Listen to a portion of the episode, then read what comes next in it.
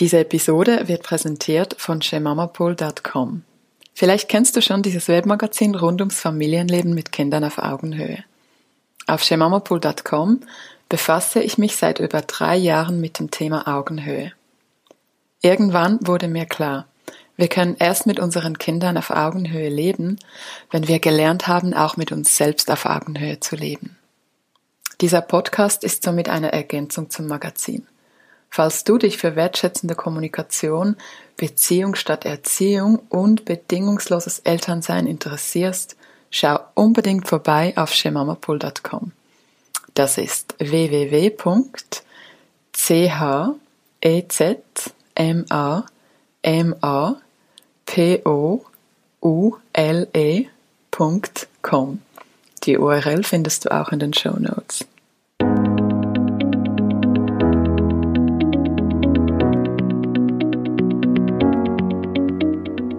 Herzlich willkommen bei Go Hog Yourself, dein Podcast rund ums Elternsein, Selbstliebe und inneren Wachstum. Ich heiße Ellen, bin zweifache Mutter, Wissenschaftlerin und Journalistin und ich möchte in diesem Podcast gemeinsam mit dir lernen, wie wir uns selbst gute Freunde werden und wie wir die Eltern, die Menschen werden, die wir eigentlich immer sein wollten. Danke, dass du heute dabei bist. Los geht's! Die heutige Episode ist etwas ganz Besonderes. Zum einen nehmen wir heute zum ersten Mal in einem richtigen Tonstudio auf. Schreibt mir bitte, ob und wie die Tonqualität für euch war. Und zum anderen habe ich heute einen sehr besonderen Gast in diesem Tonstudio dabei. Ich habe mir lange überlegt, wie ich ihn vorstellen soll und ich werde es, wie soll es auch anders sein, anhand von Büchern tun. Und zwar gibt es zwei Bücher, die mein Elternsein quasi am meisten revolutioniert haben. Das eine ist Eigenständigkeit und Liebe von Alfie Kohn. Und das zweite ist Wir Eltern sind auch nur Menschen von Jörg Mangold. Von Kohn habe ich gelernt, was bedingungslose Liebe zu den Kindern bedeutet, also keine Strafen, kein Lob und Co. Und von Mangold habe ich gelernt, beziehungsweise bin immer noch dabei, was es heißt, mich selbst bedingungslos zu lieben. Oder, for starters, zu mir selbst freundlich zu sein. Mehr zu diesen beiden Büchern könnt ihr auf shemamapool.com nachlesen, URLs wie immer in den Show Notes. Beide Bücher erschienen im Arbor Verlag und der Mann, der diese beiden Bücher quasi ermöglicht hat, ist Linhard Valentin. Linhard ist Pädagoge, Autor und Achtsamkeitslehrer. Er ist Gründer des Auber Verlags und der Mitgründer des Vereins Mit Kindern wachsen. Ein großartiger Name, by the way. Seit über 30 Jahren lehrt und praktiziert Linhard Achtsamkeit mit Kindern und die Kunst als Eltern gelassen zu bleiben. Linhard, ich freue mich sehr, dich in meinem Podcast zu haben. Vielen Dank, dass du heute da bist. Ja, sehr gerne. Vielen Dank für die Einladung. Ich freue mich auf unser Gespräch. Ich würde vorschlagen, dass wir unser Gespräch heute eher unstrukturiert führen. Ähm, ich nehme dieses Jahr ja an deinem Seminar Elternkompass teil und ich habe mir in den bisherigen Sitzungen unglaublich viele Notizen gemacht. Und ich würde gerne ein paar ja besonders wertvolle Gedanken aus diesen Sitzungen aufgreifen und dann einzeln ähm, ja, diese Gedanken mit unseren Hörerinnen zu teilen und zu vertiefen. Ist das in Ordnung für dich? Wunderbar. zu Beginn die Frage, die große Frage, was ist Achtsamkeit? Wir haben ja vorhin schon ein bisschen davon gesprochen, dass Achtsamkeit ja so ein bisschen einen schlechten Ruf oftmals in unserer Gesellschaft hat oder dass die Leute denken, so ein Meditationskissen und ein paar Duftkerzen und dann Achtsamkeit check, damit ist das gemacht und dann gelingt es nicht. Was ist Achtsamkeit für dich? Also vielleicht zu Beginn ganz einfach, wenn du einem sechsjährigen Kind erklären würdest, was ist Achtsamkeit? Oh, einem sechsjährigen Kind muss ich das gar nicht erklären. Die sind es noch von Natur her mehr oder weniger. Sie wissen es nur nicht, dass sie es sind. Ja.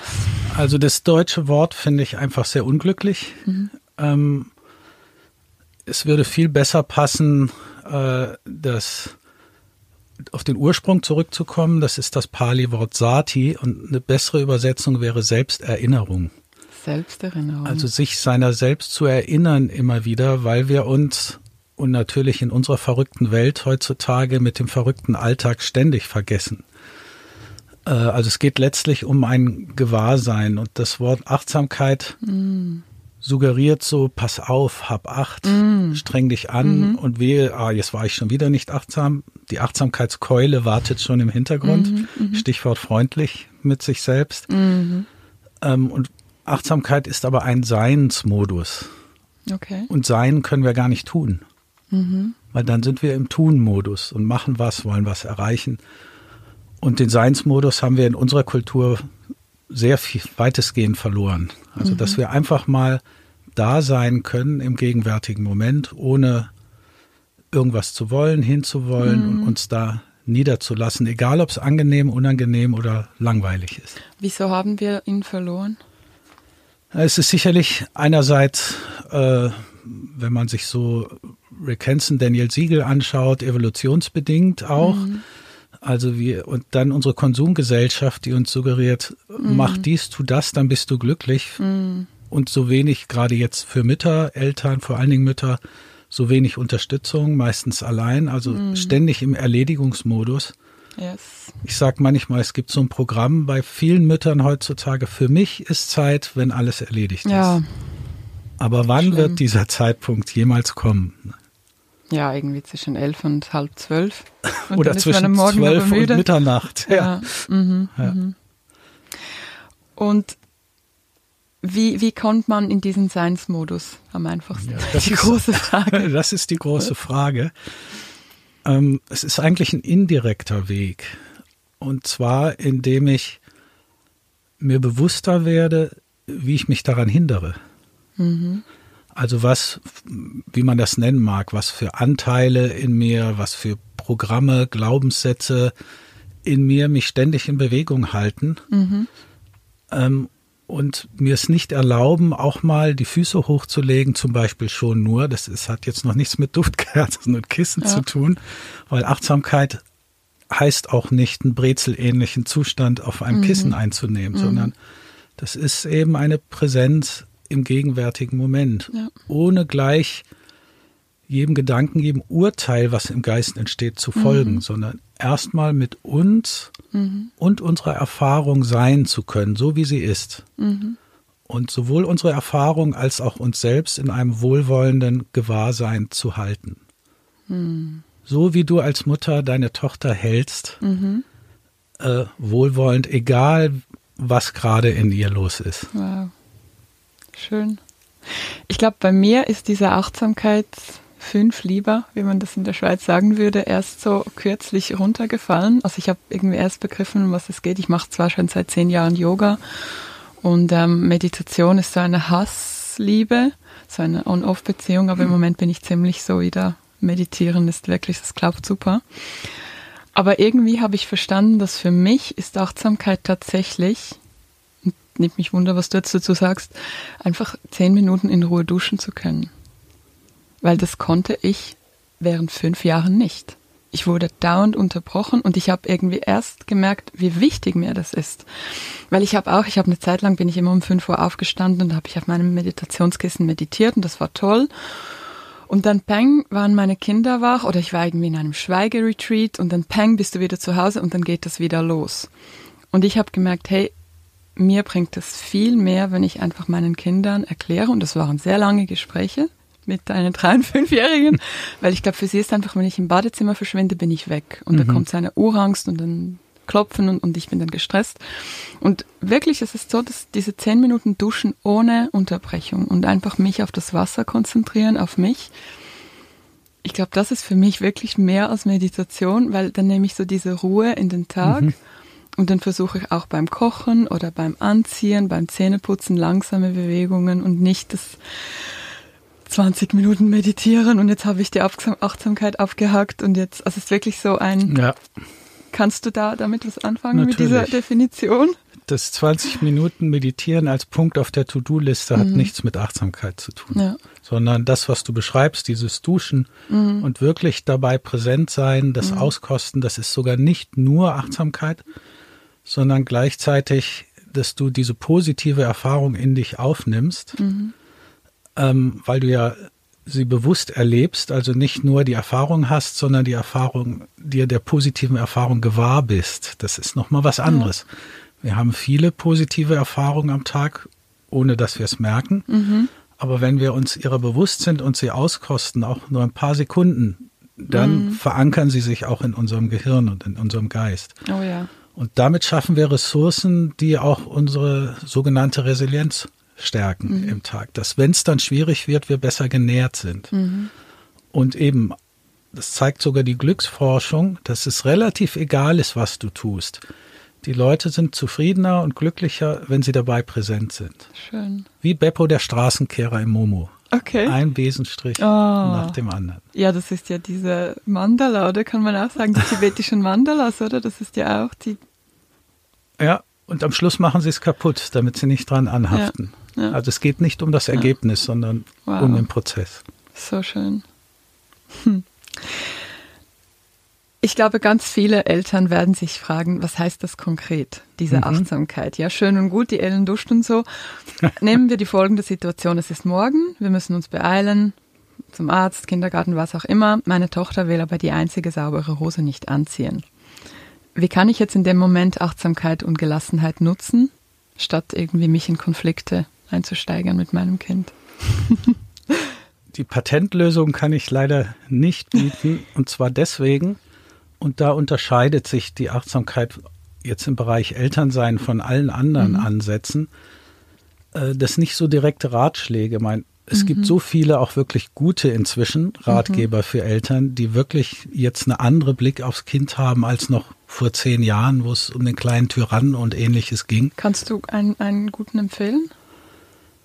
Äh, ja, ich finde sowohl jetzt den Herbert Renz Polster, mhm. ähm, die Nicola Schmidt, die Norma ja. Imlau oder aus Amerika die Laura Markham. Mhm. Das ist äh, das Buch, das du mir geschickt hast. Ja. ja. Ähm, also da gibt es jetzt schon viele Ansätze, aber die Eltern, die wir treffen, sagen alle, ja, wir fühlen uns davon angesprochen, aber mhm. irgendwie scheint unser Kind anders zu sein. Ja. So, das ähm, Rezept, ähm, das Kochrezept hat noch nicht funktioniert. in der Achtsamkeit heißt es, wenn dir auf der Zunge liegt, einen Ratschlag zu geben, dann ist das Monster im Raum. Oh. Nett. Weil da ja. geht es darum, in dir die Qualitäten, die Geistesqualitäten entwickeln zu helfen, die mhm. dir in der Situation helfen, klarer zu sehen. Was wäre jetzt eine mhm. Antwort? Ich will nicht Reaktion sagen, weil das wird meistens für automatische Dinge benutzt. Mhm. Aber wie kann ich eingehen auf die Situation, dass es möglichst nicht eskaliert, sondern vielleicht sogar wir einen Weg finden. Wie das dann konkret aussieht, kann sehr unterschiedlich sein. Mhm. Also das Entscheidende ist eben eher Ressourcen aufzubauen, damit wir in solchen Stresssituationen nicht in die rote Zone geraten. Mhm. Vielleicht auch noch ein paar Tricks, wenn es geschieht, dass wir wenigstens das Schlimmste verhindern mhm. und äh, nicht irgendwie losschreien, sonst was machen. Und dann können wir später noch nachforschen, was ist denn in mir getriggert worden. Okay. Also, dass Und wir die, ausrasten, -hmm. hat meistens zwei mögliche Hintergründe. Mhm. Der eine ist, wir sind viel zu lange über unsere Grenze gegangen. Ja. Und irgendwann kommt der Punkt, da läuft das Fass über. Der andere ist, es wird etwas in uns berührt, mhm. wo wir eine Verletzung mit uns tragen. Und wenn sowas wie ein blauer Fleck, den merken wir am Tag auch nicht, aber wenn jemand draufdrückt, mhm. dann ouch. Und die Kinder in solchen Situationen erwischen halt unsere blauen Flecken. Ja.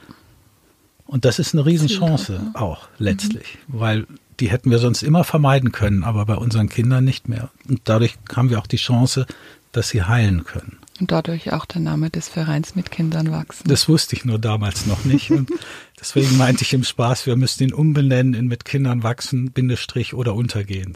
okay. Ach, spannend. Du hast einen Namen damals unabhängig von dieser Einsicht ähm, erfunden. Ja, das war nur, da war die Absicht, ähm, wir möchten nicht, dass so ein Name in der Mitte steht, wo mhm. mal steht, wir sind die, die Recht haben, sondern eine Haltung. Ja.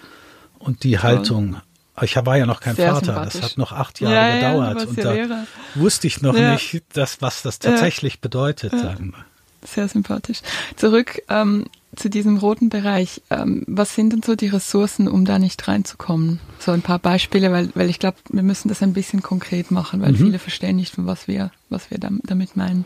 Vielleicht nur ein Beispiel. Das heißt ja nicht, dass das das Rezept ist, dass alle das so machen müssen, aber einfach so als Inspiration. Also in den meisten Fällen reicht es nicht out, was oft gesagt wird, auch in der Psychologie, in der positiven Psychologie, tu dir mal was Gutes. Das ist mhm. wunderbar. Mhm. Äh, aber das, du kennst das ja auch. Also ich finde die Arbeit vom Rick Hansen da ganz besonders hilfreich. Und es ist noch ein bisschen individuell unterschiedlich. Also die wichtigste Ressource ist, denke ich, das Gefühl, äh, die, das innere Gefühl, sich sicher und geborgen zu fühlen. Mich selbst sicher und geborgen ja. zu fühlen. Also das dass wenn, wir achten, ja. Wenn wir uns laufend bedroht fühlen, mhm. sei es, weil wir irgendwie hochsensibel sind mhm. oder in der Kindheit irgendwas hatten, dass ständig so Alarmwachen im Hintergrund sind, mhm. die wiederum ausgelöst werden noch zusätzlich durch unseren inneren Kritiker, Perfektionisten oder Leute von außen, Nachbarn, die gucken, guck mal da, die verwöhnen ihre Kinder oder was weiß mhm. ich. Oh ja. Ähm, das erhöht dann noch den Druck von innen. Mhm. Und deswegen ist es so wichtig, was du auch gesagt hast, dass wir zumindest freundlicher werden. Das ja. ist sicher ein Prozess mit uns selbst, weil wir haben es sowieso schwer und Mütter sowieso. Und wenn wir es schwer haben in einer Situation, hilft es nicht weiter, wenn ein Teil in uns dann noch auf uns rumhackt, wie blöd mhm. wir sind und alle anderen kriegen es wahrscheinlich nur in. Ich habe jetzt all die Bücher gelesen, ich meditiere zehn Jahre und mhm. immer noch mhm. passiert es mir. Mhm dann wird unser Bedrohungssystem noch mehr hochgefahren. Ja. Also wir brauchen, also insofern Gelassenheit ist auf jeden Fall eine Qualität, mhm. äh, die mit am hilfreichsten ist, zumindest ähm, nicht ganz in die rote Zone zu geraten, sondern mhm. das rechtzeitig zu merken und vielleicht noch einen Weg zu finden, wie gehe ich jetzt mit dieser Tendenz um, vielleicht mit der Aggression oder was auch immer dass ich wenigstens keinen Schaden anrichte. Und wie, wie kommt man dazu, äh, dass sich sicher und geborgen fühlen? Wie, wie schafft man das? Also gibt es da konkrete Tools? Da gibt es wunderbare Mini-Übungen für mhm. Eltern, wunderbar praktizierbar mhm. im Alltag. Also mhm. kann ich wieder Zum nur Beispiel? auf den Rick Hansen verweisen. Mhm. Ist, wir haben gerade in dem Online-Center mhm. ähm, sein Programm, das heißt Just One Minute. Mhm. Das sind über 50 Übungen von ein bis zwei Minuten mhm. am Tag. Und jetzt zum Beispiel für das Gefühl von Sicherheit. Mhm. Ähm, unser, unser Bedrohungssystem oder Sicherheitssystem hat sich ja evolutionär entwickelt mhm. und hat uns als Menschen das Überleben gesichert. Jedes Rascheln im Gebüsch konnte gefährlich sein. Ja. Aber jetzt für die meisten, die Hör Zuhörerinnen hier auch, sind die Gefahren meistens eher psychologischer Natur. Ja. Ist immer ähm, noch in unserem Kopf sozusagen aber, abgelegt. Ja, die ja. biologische Reaktion ist die gleiche, wenn ja. unser Kind sich nicht die Schuhe anziehen will oder sich nicht die saubere Sachen anziehen will, wie der Urmensch, der dem Säbelzahntiger mhm. gegenübersteht. Und hat eben nur die Möglichkeiten dann angreifen, fliehen oder erstarren. Mhm. Ähm, und zum Beispiel immer mal wieder kurz am Tag sich vergewissern, ah, wir sitzen jetzt hier zum Beispiel am Tisch, spüren den Boden, wir mhm. haben Wände um uns herum.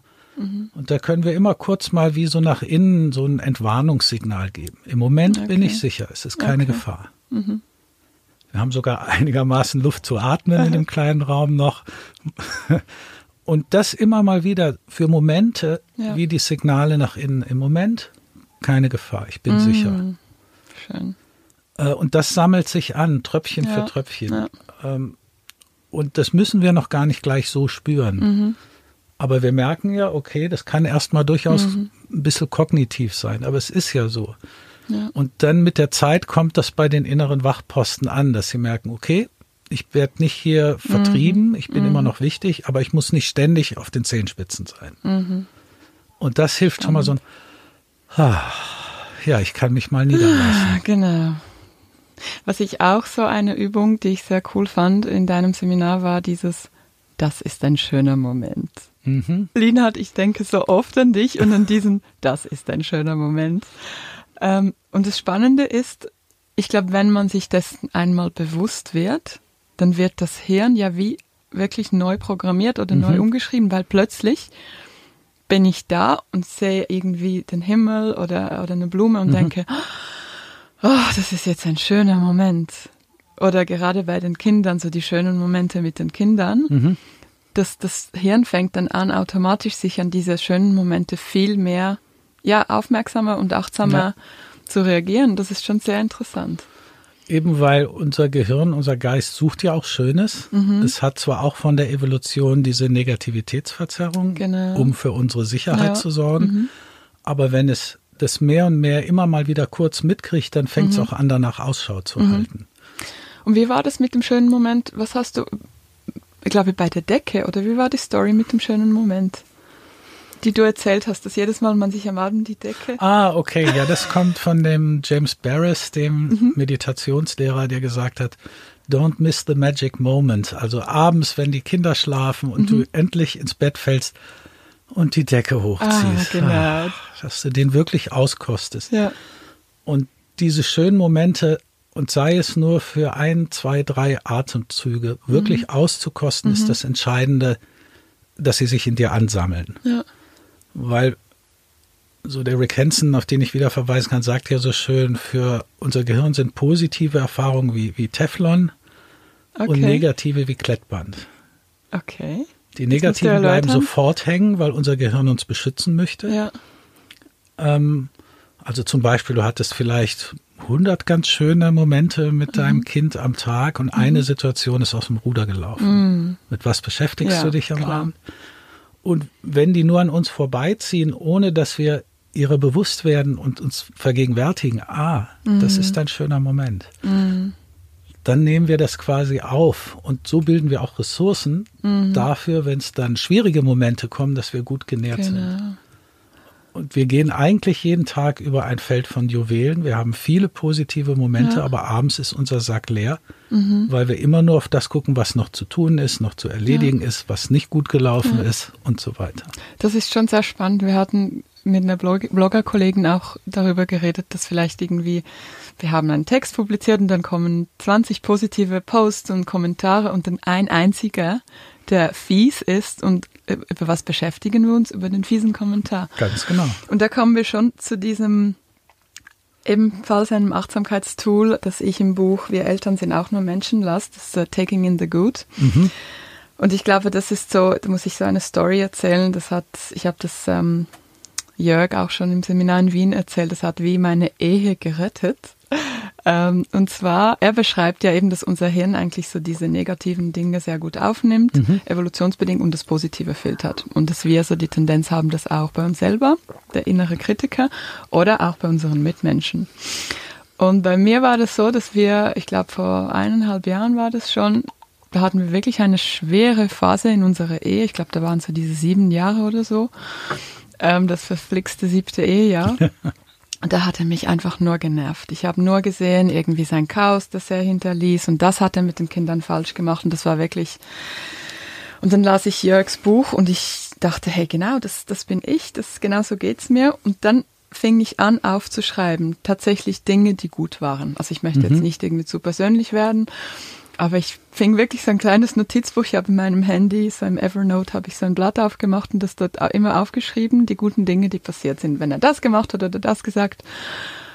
Und das Krasse ist, ich fing wirklich an zu merken, wie mein Hirn sich verändert, weil mhm. es fing an, plötzlich Erinnerungen hervorzuspülen aus der Zeit noch lange vor Kindern, als wir uns kennengelernt haben, von so schönen Momenten, mhm. irgendwie als wir in Holland waren oder als wir uns kennengelernt haben, plötzlich kam das alles hoch und jetzt habe ich wieder Hühnerhaut, weil das war so spannend, indem wir das aufschreiben und uns wirklich bewusst mhm. werden, was das Gute an einem Menschen ist.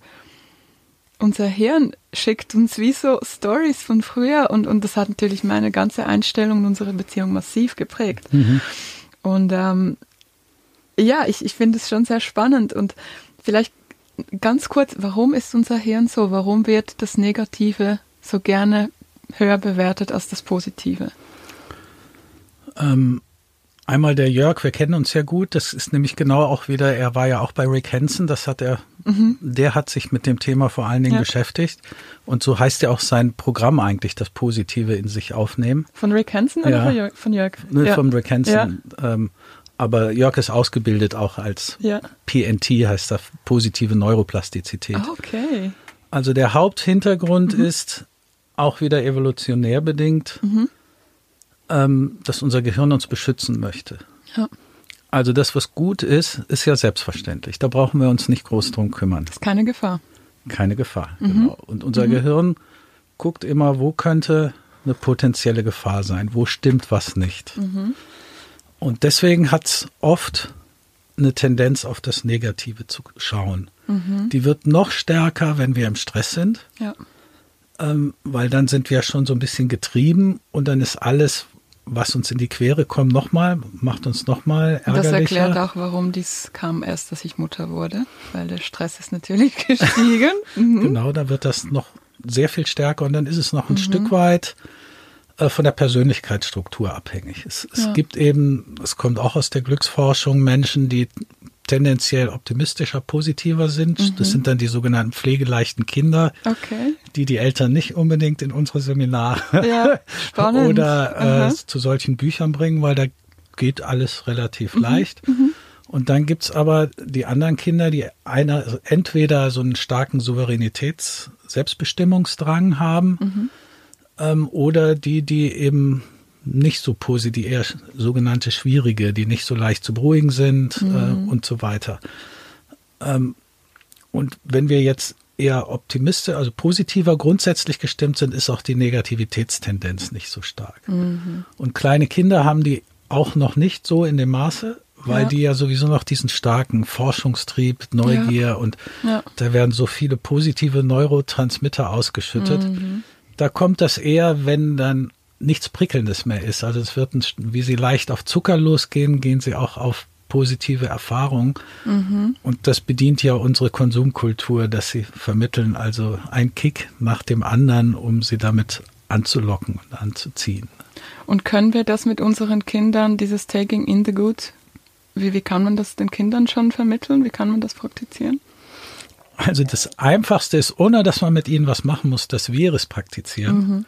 Weil wenn wir, wie du gesagt ja. hast, auch bei den Kindern auf die positiven Momente in uns aufnehmen, die positiven Eigenschaften sehen, also nicht nur, wenn es konkret ja. geschieht, sondern grundsätzlich, es kann sogar sein, dass eine Eigenschaft, die uns Schwierigkeiten macht, dass die auch eine positive Seite hat. Mhm. Also zum Beispiel jetzt ähm, mein zweiter Sohn, die sind ja 20 Jahre auseinander, ja. der ist unglaublich beharrlich. Ja. Also, wenn man nicht hundertprozentig klar ist, 99,9 reicht nicht. Okay. Dann bezieht er sich auf die 0,1 Prozent und versucht einen immer noch zu dem zu bewegen, was er will. Uh Nur wenn es wirklich ganz klar ist, dann ist okay und er macht sein Ding. Und das, da kann man ganz schön genervt sein unter Umständen, wenn man viel Stress hat. Mhm. Aber dann, es geht auch mir dann so, wenn ich dann auch mal meine Ruhe haben will zum Beispiel ja. und der will einfach nicht mich in Ruhe lassen. Ja. Bis ich dann so klar bin und auch sehe, aber das ist ja auch eine positive Eigenschaft. Also wenn ich schaue, was ist denn im späteren Leben, möchte mhm. ich dann, dass er sofort aufgibt, ja. sondern möchte ich, dass er seine ganzen Ressourcen einsetzt, um seine Ziele zu verfolgen. Ja, natürlich. Schön. Aber leider muss das bei mir üben. Mhm. Mhm. Äh, mhm. und so ist das bei vielen Eigenschaften. Auch Kinder, die das Nein uns gegenüber eben vertreten. Ja spätestens in der Pubertät sind wir froh, wenn sie gegenüber den anderen Jugendlichen auch Nein vertreten können und nicht mm. alles mitmachen, um dazuzugehören. Mm, das ist ein also selbst Gedanke. das, was schwierig ist, kann ja. und das immer mal wieder zu gucken, wo sind denn, mhm. also die Kabazins in dem Buch, was wir auch mit Kindern wachsen genannt haben, die finde ich haben ein sehr schönes Bild gegeben, dass selbst wenn wir es mit einer Gewitterfront zu tun haben, ja. egal ob bei uns oder bei den Kindern oder mhm. mit einem Tornado, dass wir uns bewusst sind, während wir damit umgehen, so gut es geht in der Situation, mhm. uns bewusst sind, dass dahinter auch die Sonne scheint und ein blauer Himmel ist, selbst wenn wir es im Moment mhm. nicht sehen. So schön. Und dass wir darauf ausgerichtet sind im Alltag. Ja. Und mit den Kindern direkt kann man relativ früh anfangen, auch, dass sie nochmal vom Tag ein paar kleine Sachen erzählen, die ja. ihnen Freude gemacht haben. Aha. Und von der Gehirnforschung ist es wohl so, dass das Verhältnis 5 zu 1 sein sollte. Ja. Also man sollte nicht so tun, als dürfte das Negative, Unerfreuliche nicht da sein. Dem ist schon wichtig, auch Raum zu geben, aber mhm. das Positive sollte fünfmal ja. So stark sein. Das gilt übrigens auch für Beziehungen. John Gottman, oder? Also nach einem Streit braucht es fünf positive Erlebnisse, um das wieder gut zu machen, genau. Ja. Ach, das ist ja schön. Ähm, ich glaube, was ich auch ähm, im Elternkompass so toll fand, war diese Übung, als wir so in kleinen Gruppen uns so kleine Anekdoten aus dem Alltag mit unseren Kindern uns dran erinnern sollten. Also besonders schöne Momente oder besonders lustige. Und ich habe dann so den, den lustigen Moment erzählt, als meine Tochter, wir waren irgendwie in der Stadt und dann sah sie so ein protziges Cabriolet und dann rief sie ganz laut und voll, voller Entsetzen, Mama, schau mal, das Auto ist ja kaputt, weil das Dach gefällt hat. Und das war einfach so lustig in dem Moment. Und nach dieser Übung wurden mir solche kleinen Momente im Alltag mit ihr viel, viel präsenter.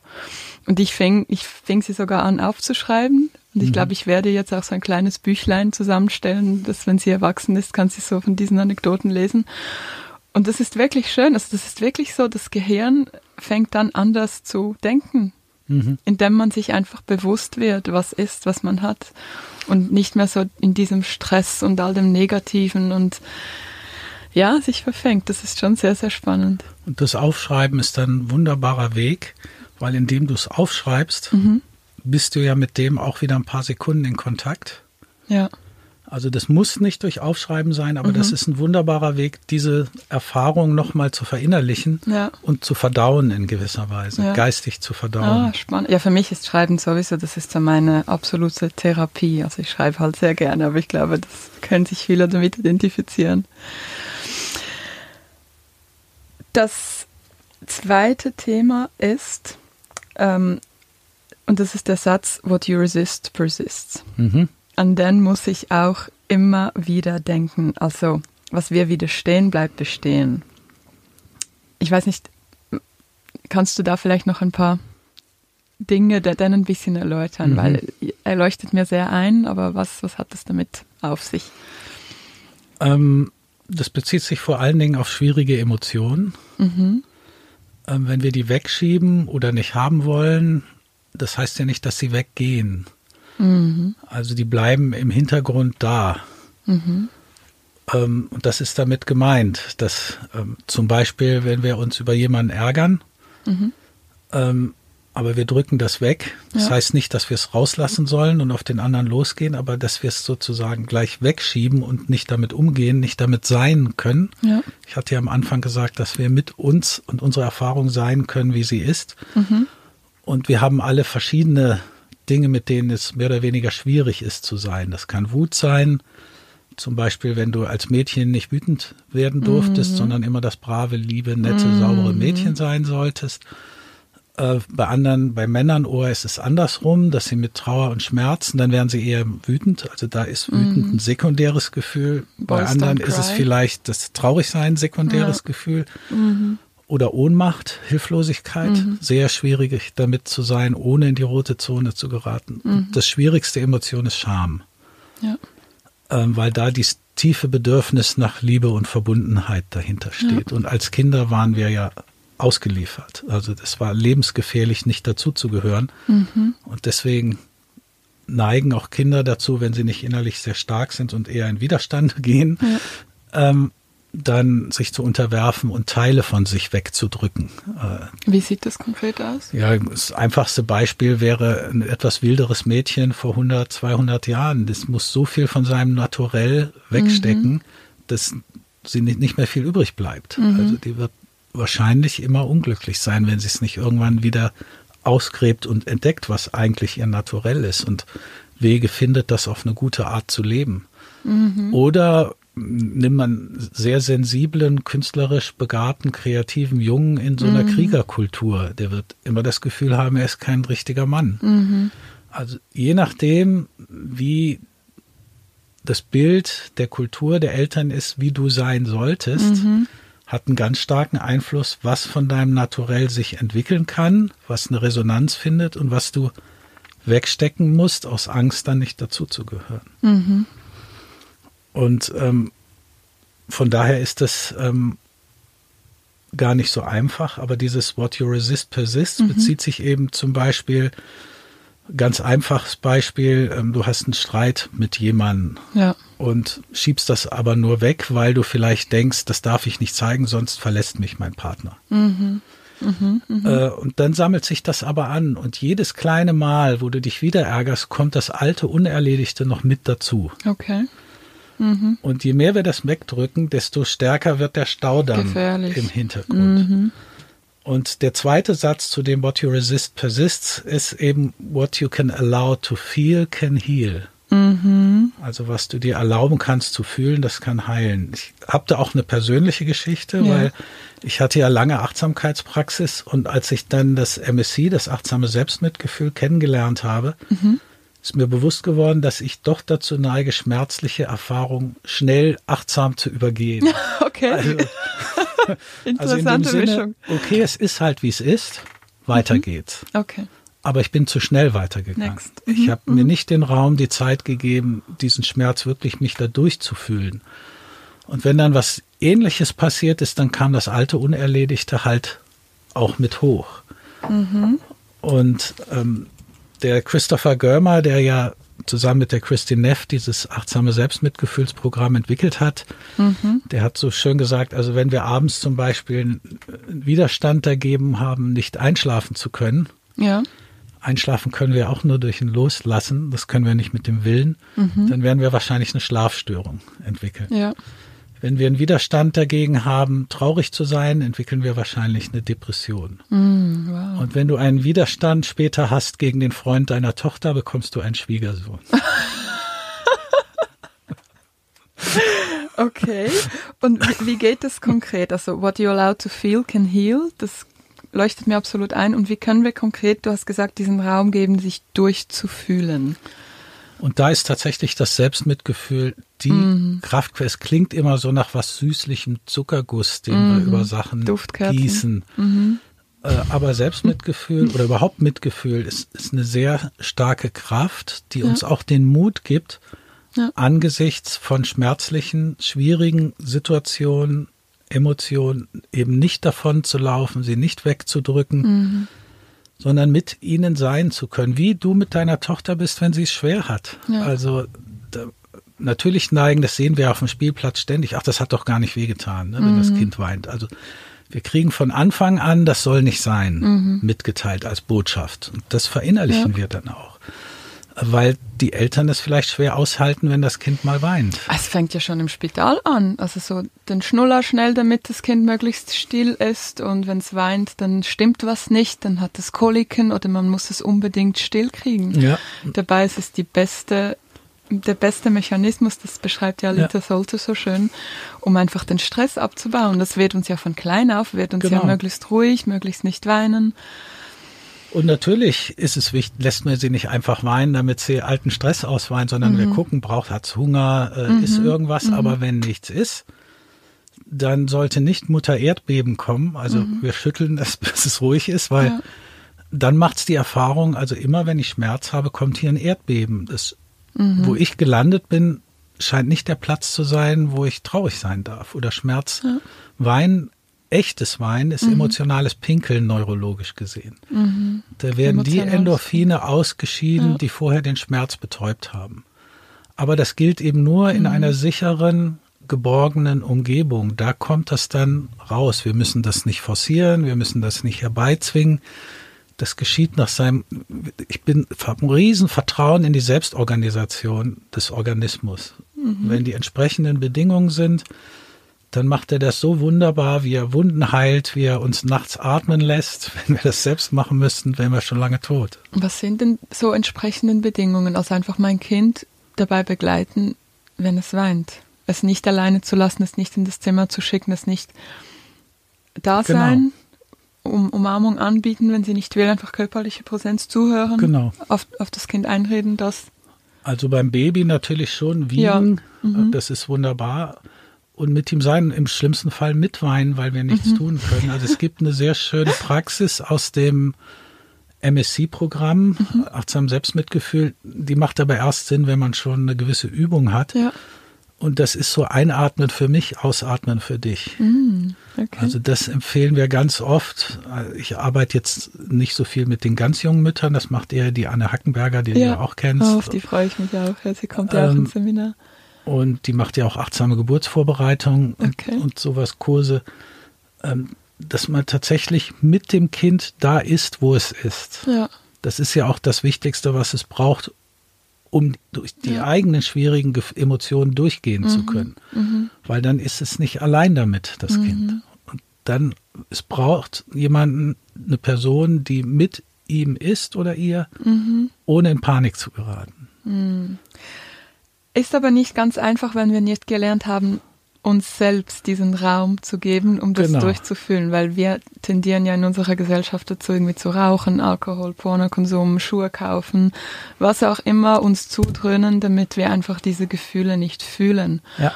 Wie geht das, Linhard? Wie fühlt man diese Gefühle?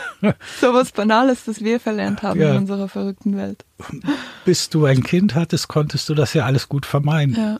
Aber deine Liebe zu deinem Kind ist die größte Motivation, auch für mich war. Ich hätte mir das von keinem, nicht von Jesus, Buddha und Mohammed gemeinsam gefallen lassen, was ich da auf mich genommen habe, eben aus Liebe zum Kind. Mhm. Äh, weil das gibt auch eine Kraft, weil da will man dann nicht davonlaufen, wenn man weiß ein Stück weit, was, was hat das für Folgen. Mhm. Und ich glaube, es ist dann wichtig, sich auch nicht zu glauben, ich muss das alle alleine durchstehen. Mhm. Also es ist auch wichtig zu sehen, es gibt andere, denen es genauso geht. Ja. Also viele haben ja so wie die Mutter, die ich zitiere immer äh, mhm. in dem Seminar, die gesagt hat, bis ich Mutter wurde, konnte ich in der schönen Illusion leben, ein netter Mensch zu sein. Mhm.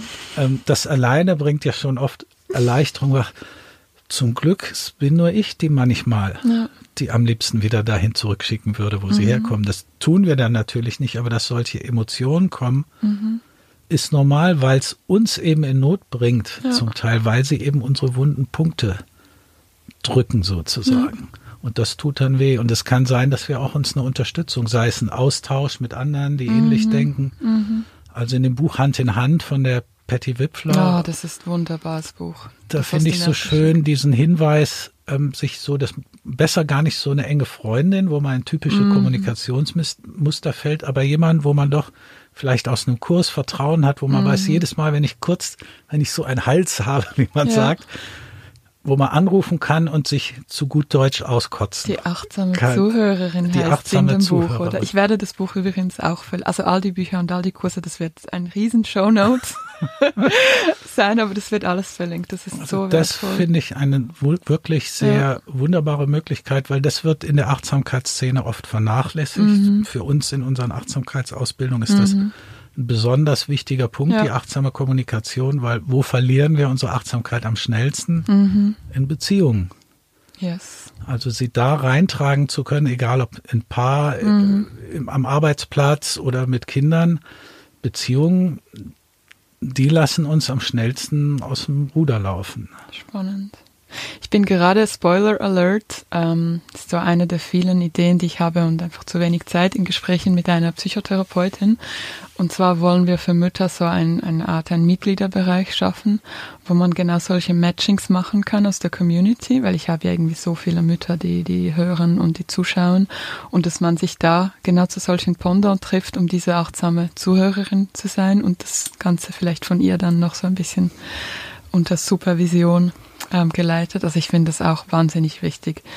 Ähm, ja, dieses durch, durch Reden, diese Gefühle einfach durch die mhm. Sprache. Mhm. Und bei, es ist tatsächlich bei Freunden nicht immer einfach, weil sehr oft halt, das ist auch irgendwie menschlich, aber dann kommt so dieses zurück, ach, und bei mir ist das übrigens so, genau. und dann erzählt man wieder von sich, was ja auch sehr schön ist. Aber ich glaube, dieses wirklich achtsame Zuhören, das kann schon extrem heilsam sein. Das ist wirklich sehr extrem heil, heilsam mhm. und von meiner Erfahrung, wenn wirklich so wie wir es nennen in diesem, was ja mein neues Fable ist, dieses Internal Family Systems, das IFS, die Therapie mit der inneren Familie. Okay. Da spricht man ja so von verbannten oder verletzten inneren Anteilen, mhm. die wir eben wegstecken mussten, um zu überleben früher. Also Traumas oder? Es können Traumata sein, aber mhm. es sind auch einfach, ich bin immer ein bisschen vorsichtig mit diesem Begriff, das ja. auf einmal ist dann alles traumatisch mhm. und ich verwende das eher nur wirklich für die ganz krassen Sachen. Okay wobei wir alle verletzt sind mhm. auf jeden Fall mhm. in unserer Kindheit. Mhm. Ähm, und da irgendwelche Wunden mit uns rumtragen oder Aspekte von uns wegdrücken mhm. mussten, die einfach nicht gesehen wurden oder nicht da sein sollten. Das fängt ja an beim Kind im zweiten Lebensjahr, was anfängt alles zu erforschen und dann hört ständig ein ärgerliches Nein. Oh ja. Also das muss sein Forschungsdrang, seine Kreativität, das ist ja alles auch gebunden in diesen verletzlichen inneren Kindern wenn die befreit sind, dann steht uns diese kindliche Kreativität auch wieder mhm. und die Lebensfreude auch wieder zur Verfügung. Mhm. Und das braucht dann manchmal schon vielleicht nicht lange, aber doch jemanden, der da genauer hinschaut und dass man guckt, wie kann ich äh, was musste ich denn da wegstecken? Mhm. Da braucht man jetzt keine jahrelange Therapie machen, okay. aber ähm, je nachdem, wie auch die eigene Geschichte gewesen ist. Mhm. Also ich hatte jetzt gerade ein Online-Wochenende zu dem Thema die Kraft des Selbstmitgefühls und war völlig baff. Da waren zwei, drei dabei, da sind solche tiefen Prozesse passiert, wow. ohne dass irgendwas Besonderes gemacht ja. würde. Und das ist das Schöne an dem Achtsamkeits, für mich sehr mhm. Schöne an dem Achtsamkeitsansatz, mhm dass wir eigentlich nichts machen müssen, ja. sondern wir schaffen eine wohlwollende ja. Umgebung, mhm. die in sich heilsam ist. Ein mhm. Raum, mhm. in dem du sein kannst, ohne die Erwartung, wie du sein sollst. Mhm. Und wo du gesehen wirst. Und da kannst du dich öffnen und aufblühen. Das gilt wie bei den Kindern. Ja. Und bei uns ist das oft mit Angst verbunden, weil mhm. früher haben wir dann eins auf den Deckel bekommen, vielleicht, wenn wir das gezeigt haben.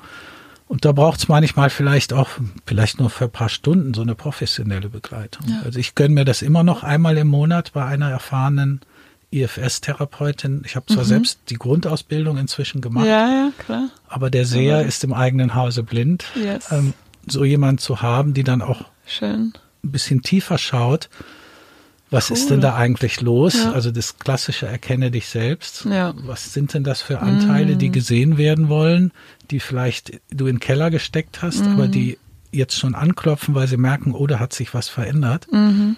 Vielleicht darf ich mich jetzt mal zeigen. IFS-Therapie, das muss ich mir notieren. Aber also sind das so, ist das ähm, wie sagt man, schulmedizinisch? Also sind das Psychotherapeuten, die einfach die Weiterbildung in IFS-Therapie gemacht haben? Oder was ist denn genau für ein Konzept? Ja, jein, würde ich sagen. Mhm. Ähm, es gibt da auch ein paar Bücher. Wir bringen sogar eins zur IFS-Therapie mit Kindern dieses Jahr noch raus. Mhm. Ähm, es ist ein systemischer Ansatz, mhm. der aber eine Besonderheit hat, die in keinem anderen Ansatz ist und die sie für mich so eine wunderbare Ergänzung zur Achtsamkeit hat. Mhm. Und zwar der Entdecker, das ist ein Richard Schwartz, heißt der, mhm.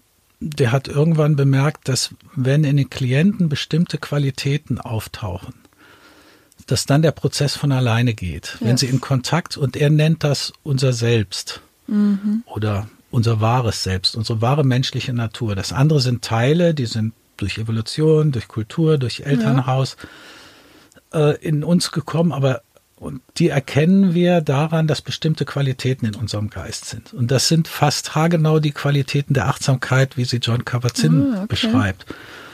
Und dieses gehören zu unserem Menschsein. Also es ist kein, ja.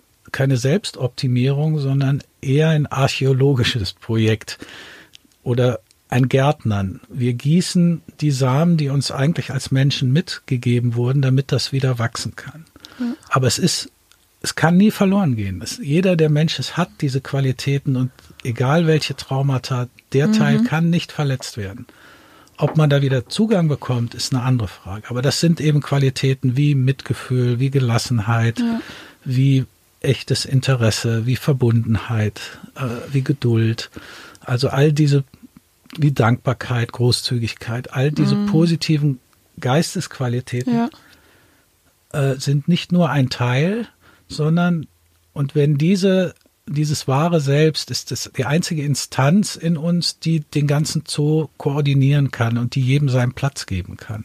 Also so Mechanismen, die ins Rollen gebracht werden, um sich selbst zu heilen dann. Das, ja, das geschieht dann ja. eigentlich. Das muss ich noch nicht mal machen, mhm. sondern das Spannend. ist tatsächlich wie eine Pflanze. Und deswegen sage ich auch beim Meditieren, in unserer Kultur ist die Gefahr, dass wir immer am Ergebnis gucken. Oh, heute ja. war ich nicht ruhig, das war nichts. Mhm. Aber das ist nicht so. Wir brauchen uns eigentlich nur um die Qualität zu kümmern. Das, mhm. Es braucht eigentlich nur echtes Interesse und Freundlichkeit. Mehr zu nicht. selbst. Ja, und egal, was mhm. dann das Ergebnis ist, ich gieße einfach Freundlichkeit. Ja. Und dann kann es nicht anders sein, als dass in seiner Zeit, und das ist individuell unterschiedlich, etwas wächst in uns. Und ich sage gerne, die Achtsamkeit kommt dann durch die Hintertür in unser Leben. Wir merken okay. auf einmal, ups, ich reagiere ja ganz anders. anders. Da, oder manchmal sagen ja. es auch andere, sag mal, bei dir hat sich aber was verändert. Ja.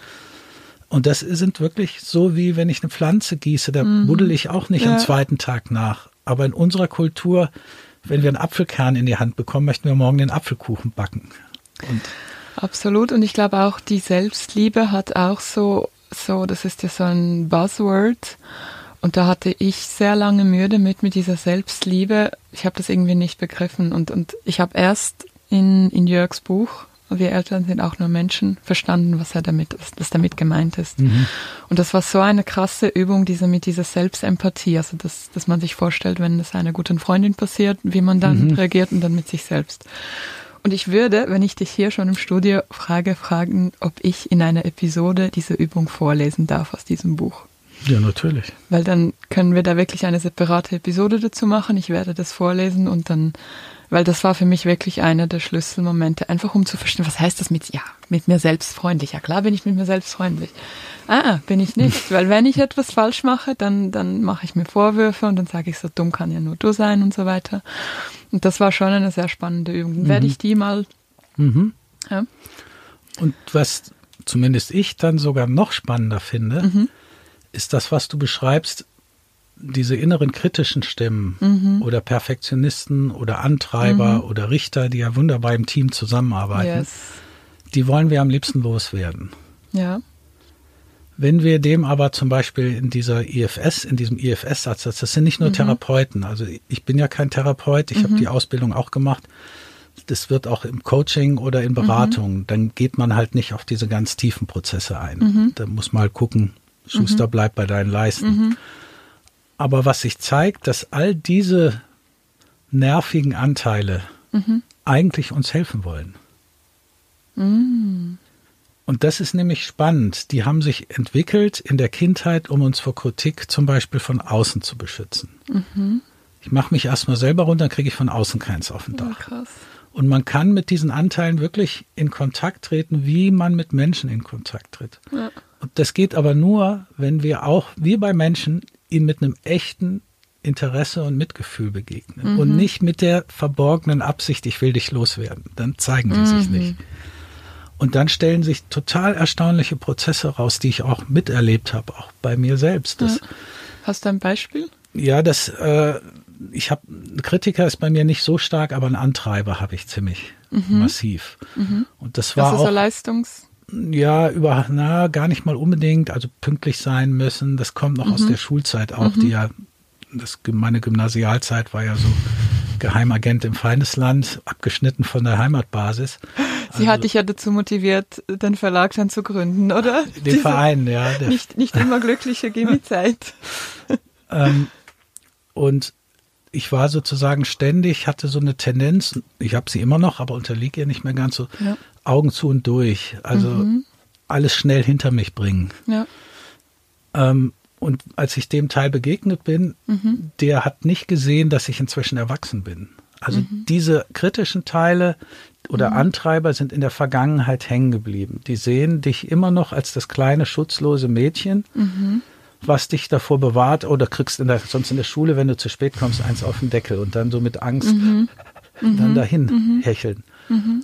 Und dann können richtige Gespräche, also das ist, manchmal finde ich das total erstaunlich, richtige Gespräche entstehen, wo man dir sagt, guck oder? dich mal an. Ja, wie mit einer Person. In der Gestalt mhm. ist das ja auch ähnlich. Du kannst Anteile auf den Stuhl setzen und mit ihnen Kommunikation machen. Mhm. Also, okay. Spannend. Und, ähm, um sie dann zu integrieren, weil die so wie mhm. getrennt mhm. sind. Und dann kann man dem zum Beispiel sagen, dem Teil, ja, schau mich mal an, siehst du, wie alt ich bin? Und er sagt, äh, sagte, und letztlich geht es darum, dass diese, die werden in dem IFS Beschützer genannt. Okay.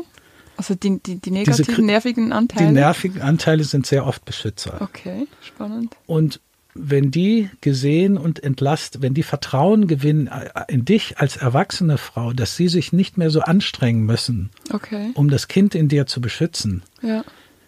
dann können die sich verwandeln in guten Coach. Mhm. Die sagen vielleicht, du, ich bleibe immer noch in der Nähe, so ganz traue ich dir noch nicht über den Weg, dass du das Kind beschützt. Mhm. Ähm, und erst wenn die den Weg frei machen zu dem verletzlichen inneren Kind, dann wendet sich der Therapeut und du dich dem vielleicht zu, aber mhm. nicht vorher. Ähm, weil mhm. da hat er mhm. auch seine Erfahrungen gemacht. Also es wird auch nicht gebohrt, es wird nicht vorschnell irgendwo reingegangen, sondern das sind sehr respektvolle, auch gegenüber diesen nervigen, weil what you resist persists. Yes. Wenn du die loswerden willst, dann steigen die an der nächsten Haltestelle wieder ein. Ne? Die kann man nicht so, loswerden. So spannend. Aber man kann sie verwandeln oder die können sich verwandeln, wenn sie ihren Platz in deinem System finden und einnehmen. Die sind quasi überaktiv mhm. und verstehen aber nicht, die waren mal wichtig, die haben dir vielleicht das Leben gerettet, mhm. das aber jetzt nerven sie nur. Weil sie eben Und wie kann man sie genau aufdecken? Ist das etwas, das mich im Alltag nervt oder stelle ich das dann in der Therapie fest? Das ist verschieden. Du, ja. du hast ja gesagt, du hast dich selber fertig gemacht, dass wenn du, wenn dir irgendwas daneben gegangen ist oder sonst wie so mhm. kritische an, die mhm. kann man ja feststellen. Und es, es gibt auch Bücher, also wir haben gerade so ein Arbeitsbuch, es gibt eins bei Kösel, das ich ganz schön finde, mhm. aber sehr dick. Vom, mhm. Das heißt das ist von einem Jay Early und seine Frau, die Bonnie Weiss, die hat das Arbeitsbuch dazu gemacht. Mhm. Und so mit ein bisschen Achtsamkeitspraxis kann man da auch einiges schon selber mhm. erforschen. Also in, in, meinem Buch Die Kraft des Selbstmitgefühls habe ich ja auch so anfangs, dass man mhm. mal so eine Landkarte macht und guckt, ähm, welche Teile sind denn bei mir oft im Vordergrund. Mhm. Ähm, Spannend. Und zum Beispiel, wenn ich einen Teil habe, der gern To-Do-Listen macht und Pläne, um sich mhm, sicher zu fühlen. Das ist ja mhm. auch ein Beschützer. Und Kinder, die schert das ja relativ wenig, mhm. unsere Terminplanung. Und wenn dessen Pläne durcheinander gebracht ja. werden, ist der auch nicht sehr amüsiert. Mhm. Aber wenn wir jetzt zum Beispiel merken durch Achtsamkeit, ah, bei mir sitzt die Managerin am Steuer. Mhm die ist für die Situation jetzt nicht die geeignete Person, um mit meinem Kind mhm. umzugehen. Wie kann ich in Kontakt kommen in mir mit anderen Qualitäten, mhm. so dass ich mich auf eine Weise mit meinem Kind verbinden kann, wo die Wahrscheinlichkeit größer ist, dass sie überhaupt hört oder eher, was ich vermitteln möchte. Mhm. Weil wenn dieser Manager auf sie losgeht oder die Managerin, dann wird das Kind wahrscheinlich nicht unbedingt ja. ähm, hören, was wir eigentlich vermitteln wollen. Hochinteressant. Ja. Die Kollegin im Hintergrund winkt schon, unsere Zeit ist abgelaufen. Wir müssen noch, ich habe die allerletzte Frage, ich habe wieder viel zu viel notiert und ähm, vielleicht können wir ja mal ein Follow-up machen, wenn du wieder mal in Zürich bist. Ja, oder eben doch online irgendwie. In Zürich bin ich, glaube ich, nicht so schnell wie. Ich habe noch eine allerletzte Übung, die ich unbedingt teilen wollte. Sie ist sehr banal. Du hast sie auch im Seminar uns ähm, vorgeschlagen und auch in deinem Buch ähm, Die Kunst gelassen zu erziehen. Hast du sie auch beschrieben und ich habe mich schon gefragt, ich muss jetzt in ein Seminar zu gehen, um mir von einem Lehrer sagen zu lassen, dass ich meine Kinder beim Schlafen beobachten soll. In was für einer Zeit lebe ich eigentlich? Es ist aber so, dass diese Übung wahnsinnig viel in mir ausgelöst hat. Und zwar ähm, ja, vielleicht kannst du mal kurz erzählen, um was es da geht. Ja, der Hintergrund ist einfach, dass wir am Tag ständig beschäftigt sind, erledigt dies und jenes ist zu tun und nichts läuft so, wie wir uns mhm. das vorstellen. Und deswegen ist die Einladung, das habe ich eigentlich von den Kabazins, auch wenn sie dann endlich schlafen und aussehen wie kleine Engel, ja. dass wir uns dann nochmal ins Bett setzen und sie einfach anschauen und uns mhm. auch, das ist wieder die Erinnerung, nicht nur an uns selbst, sondern an die Liebe, die zwischen uns auch da ist, ja. aber die vielleicht im Alltag verloren geht. Mhm. Weil die kann auch nie ganz verloren gehen. Alle Eltern lieben ihre Kinder. Mhm. Aber durch die vielen, was wir denken zu müssen, zu sollen, und so weiter, was wir zu tun haben, wird die ständig überdeckt. Und es ist auch gar nicht so tragisch. Wichtig ist, sich immer wieder dran zu erinnern. Ja. Ähnlich wie beim Meditieren ist nicht tragisch, dass wir ständig vom Atem abschweifen oder von was auch immer wichtig ist, uns zu erinnern und dann so freundlich wie möglich wieder zurückzukommen. Und das ist bei den Kindern auch so. Ja. Und seit ich das mache, habe ich, also ich mache das wirklich jeden Abend. Und das ist so schön. Es ist wirklich so wie, wie kleine Engel und dann denke ich dran, wie das war im Spital, als sie mir so auf die Brust gelegt wurden. Und, und ich habe echt das Gefühl, dass ich so dank diesen Übungen, in Anführungs- und Strichzeichen, irgendwie, ja, weniger anfällig bin, um sie anzuschreien oder irgendwie auszuticken und vor allem auch motivierter bin, um zu mir selbst zu schauen. Ja, es ist eben ein schöner Moment. Oh ja, und das ist ein perfektes Schlusswort. Linhard, vielen, vielen herzlichen Dank. Ja, sehr gerne und fröhliches Wachstum mit euren Kindern, die ihr dazu hört. Dankeschön.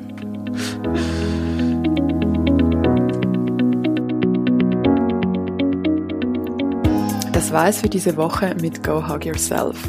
Falls dir die heutige Episode gefallen hat, hilf uns zu wachsen und teile diese Episode mit anderen Eltern, die du kennst, mit deinen Nachbarn oder Verwandten. Hierfür kannst du den Podcast einfach über WhatsApp, Facebook oder Instagram sharen. Außerdem würde ich mich sehr über deinen Input freuen. Falls du eine Rückmeldung, eine Frage oder eine konkrete Sorge hast, kannst du mir dieses sehr gerne als Themenvorschlag schicken.